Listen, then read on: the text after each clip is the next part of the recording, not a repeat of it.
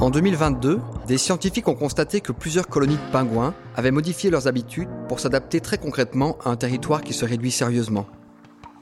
Aujourd'hui, de plus en plus de jeunes adultes commencent aussi à comprendre qu'ils devront changer d'habitude et dessiner une vie peut-être radicalement différente de celle de leurs parents.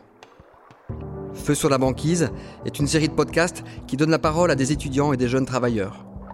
Ils étaient à l'arrêt dans leur parcours ou dans de sérieux questionnements sur leur choix face à un avenir anxiogène. La SBL Graine de Soie les a accompagnés pour les aider à mettre des mots sur leurs doutes, leurs peurs, leurs forces et leurs aspirations.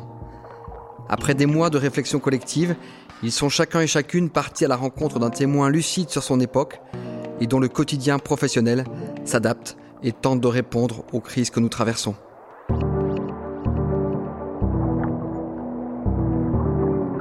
Je m'appelle Tim et je vais vous présenter le métier d'éco-conseiller. Questionner les notions de conflit, de gestion de soi et d'accompagnement au changement.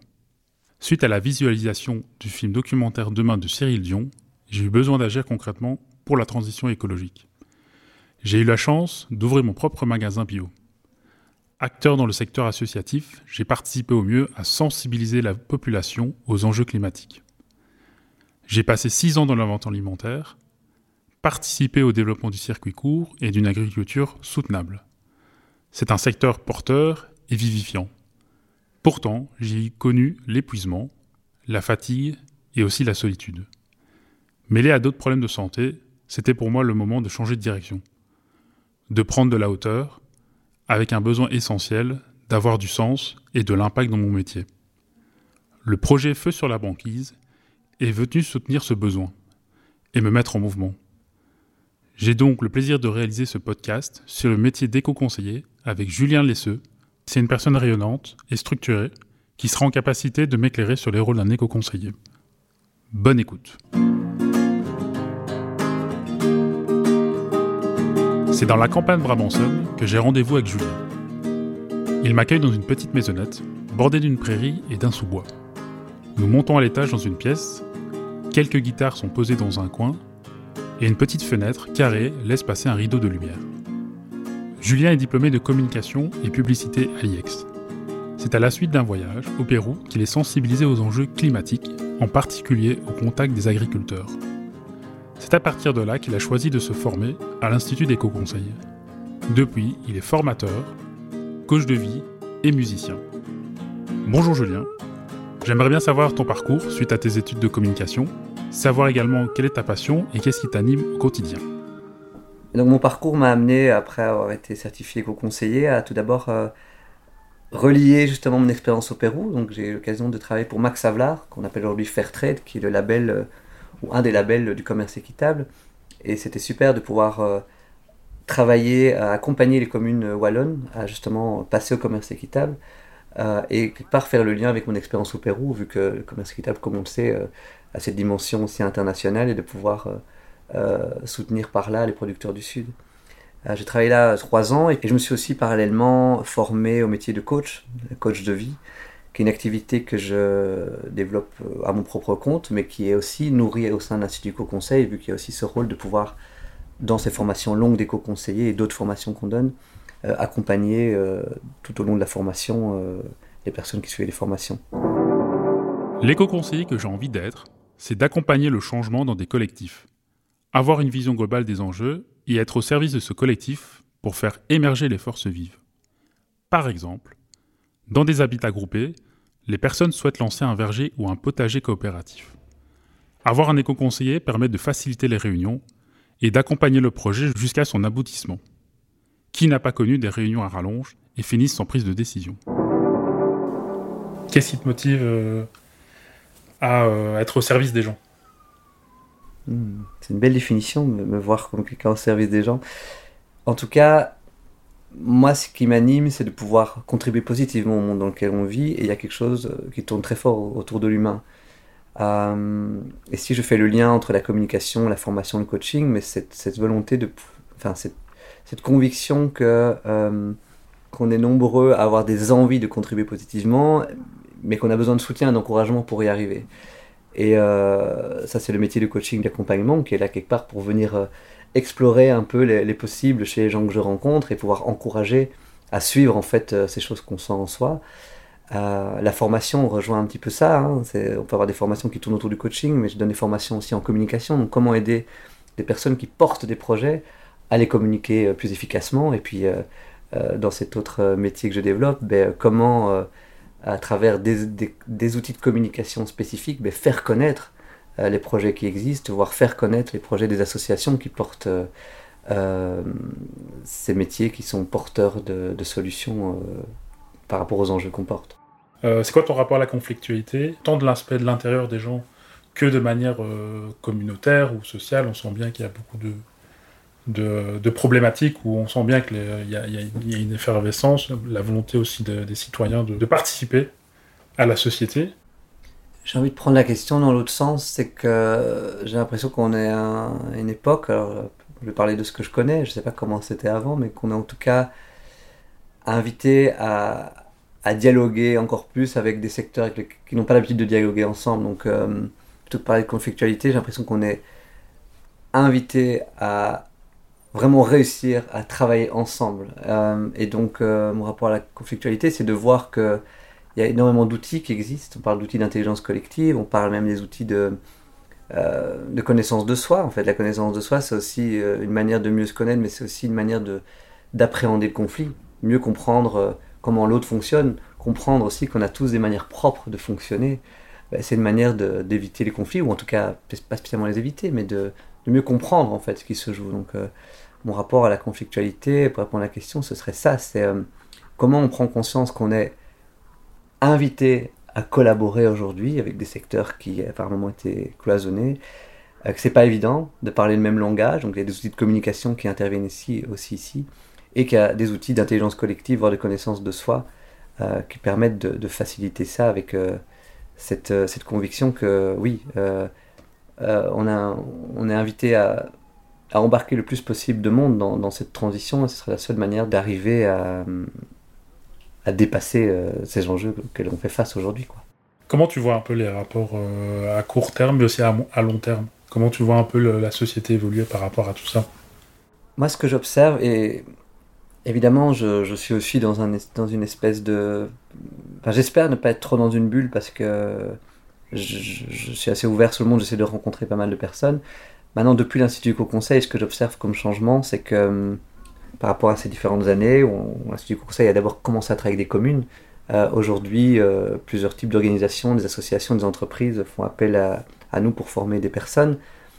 Je vois que le changement de conscience se situe dans, plein de secteurs.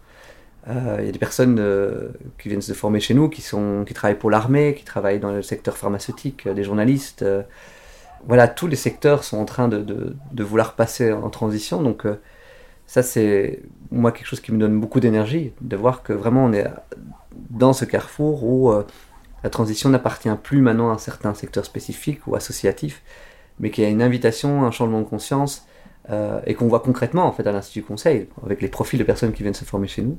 Dans des activités professionnelles, je sais que tu es aussi musicien.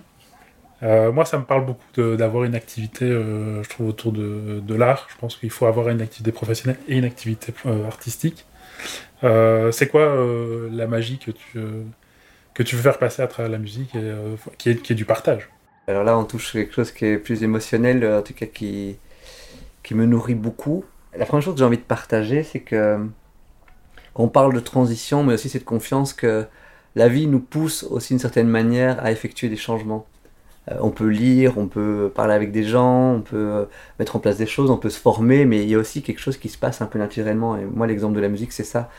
J'ai pas consciemment eu envie de faire de la musique, j'ai pas consciemment eu envie d'écrire des chansons pour, euh, pour sensibiliser au climat, mais c'est comme si la musique accompagnait ma propre transition, en fait, avec, avec quelque chose qui, qui m'accompagne, qui me fait du bien, qui m'apaise aussi, et qui aujourd'hui ben, est dans le prolongement direct de ce que je fais au quotidien, vu que j'apporte des messages d'une autre manière grâce à la musique. Et donc je contribue aussi à accompagner le changement grâce à la musique en touchant d'autres euh, d'autres parties euh, du corps, on va dire. Euh, la musique ou l'art, comme tu le dis, ben, ça vient toucher les émotions et je crois qu'au fond, il n'y a que les émotions qui peuvent nous mettre en marche. Donc voilà comme je vois la musique et, Et je crois très fort, effectivement, que l'art est peut-être là où on peut vraiment rassembler et faire bouger. Quoi. Quel est le plus beau message que tu aimerais faire passer? Voilà, je prends ma guitare. Salut à toi le transitionneur. Salut à toi le rêveur acteur. Il est temps de susciter le plus possible de vocations, de nouveaux engagements. Hasta le déploiement de la transition.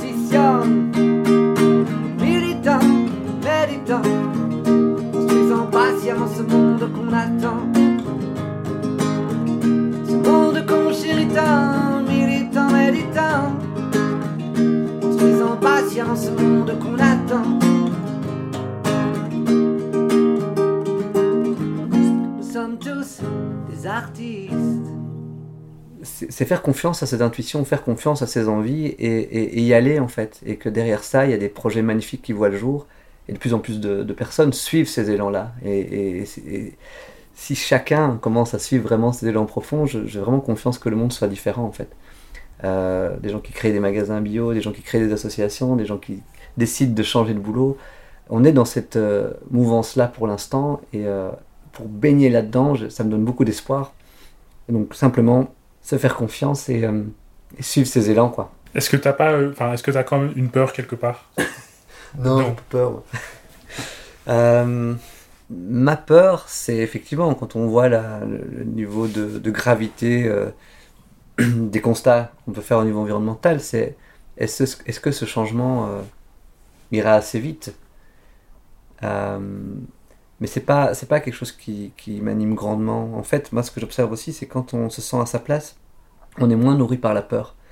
Euh, pour m'intéresser aussi à, à l'éco-anxiété ou à l'anxiété tout court, euh, j'ai vraiment expérimenté que l'action thérapeutique. Donc, bien sûr, la peur peut être là, mais je pense que c'est pas ce qui doit nous, ce qui doit nous diriger. C'est vraiment trouver ce qui nous fait envie, ce qui nous fait vibrer, et puis le, le traduire en action. Et euh, euh, pour moi, c'est la seule voie, parce que la peur, alors, elle est paralysante. Tout en étant conscient des enjeux, mais je pense que les personnes qui vont écouter ce podcast sont déjà conscients des enjeux, sont plutôt en recherche de ok, comme je disais tout à l'heure, les consciences s'élèvent, mais là, l'enjeu maintenant c'est je fais quoi avec ça?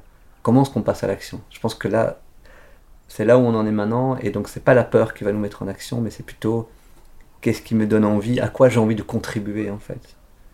Pour moi, ça c'est la bonne question. Bah, merci Julien, c'était euh, c'était passionnant. Je te remercie pour l'accueil et pour la discussion. euh, Je te souhaite bonne continuation. Merci, avec grand plaisir. Participer à ce projet, c'était pour moi une expérience géniale, tant personnelle que collective. C'est une chance de pouvoir prendre le temps pour se poser, se questionner et s'écouter intérieurement. Ce podcast aborde le métier d'éco-conseil, et je peux vous annoncer que j'ai été accepté à la formation. Je suis donc actuellement en pleine formation, et c'est un pur bonheur. Ce que je retiens de l'interview de Julien et ce qui me parle le plus, c'est l'importance de trouver sa place dans la société, trouver ce qui m'anime et le mettre au service du collectif. Il y a feu sur la banquise, et selon moi, il n'y aura pas de transition écologique si elle n'est pas portée par des personnes pleines et entières, ancrées avec elles-mêmes.